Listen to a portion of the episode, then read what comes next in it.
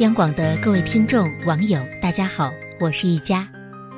经常有人说，不要一条道走到黑，要见机行事。而事实上，这个世界上见机行事的人太多了，多少人瞅着所谓的机遇、风口、红利期过日子，而缺乏和生活死磕的勇气，不能全心全意致力于一件事。纵使机遇来临了，也没有与之匹配的实力。因此，悄悄告诉自己，这辈子总要拼尽全力做好一件事。今天，我们就来聊聊这个话题，跟您分享一篇文章：不逼自己一把，你永远不知道自己有多优秀。初到大学的时候，伴着而来的拘谨与彷徨，让我有点不知所措。不过，师兄师姐们的热情和友好。让家的感觉逐渐逐渐的漫上了心头。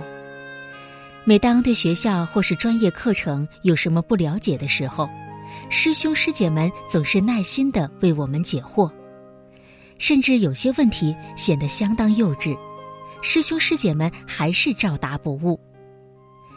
记得有一次我去校外参加比赛，赛前我足足准备了半个多月。每天的课后的时间就是我的训练时间。我从不感觉到累和苦，因为我的脑袋里只装着一个念头：我要把我最好的一面展现给所有人看。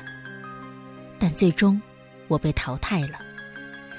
虽然我明白付出多少不一定会让失败停步，努力与否也不一定换来鲜花与掌声，但是失败所带来的失落与失望。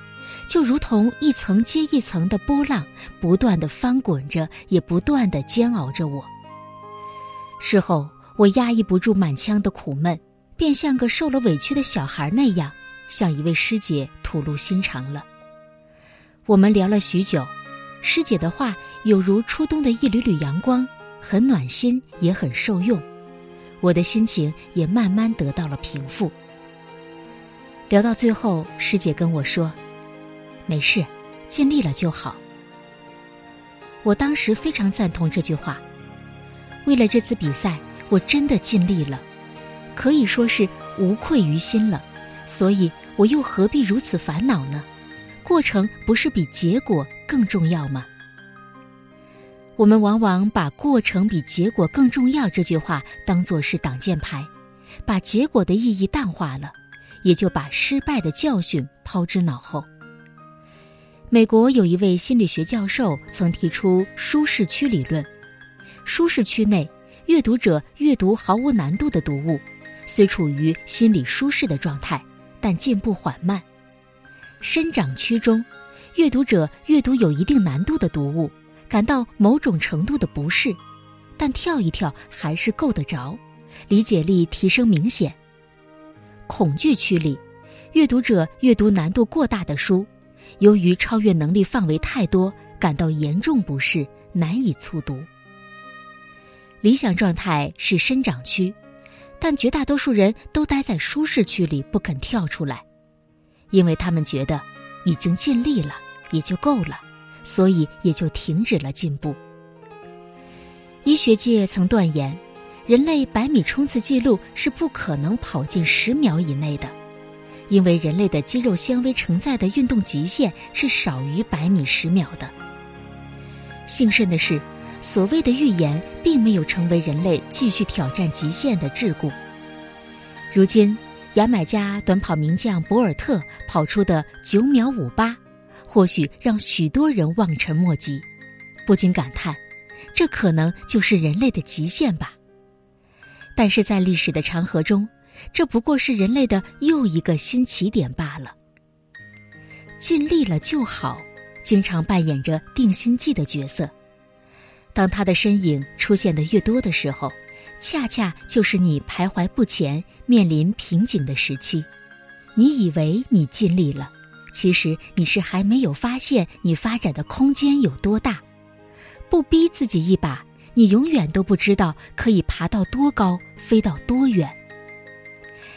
当别人在你遇到挫折的时候安慰你说：“尽力了就好。”你应该要像个斗士一样，勇敢的跳出这个温柔乡，别忘了，你的内心深处埋藏着一个声音，我还可以更好。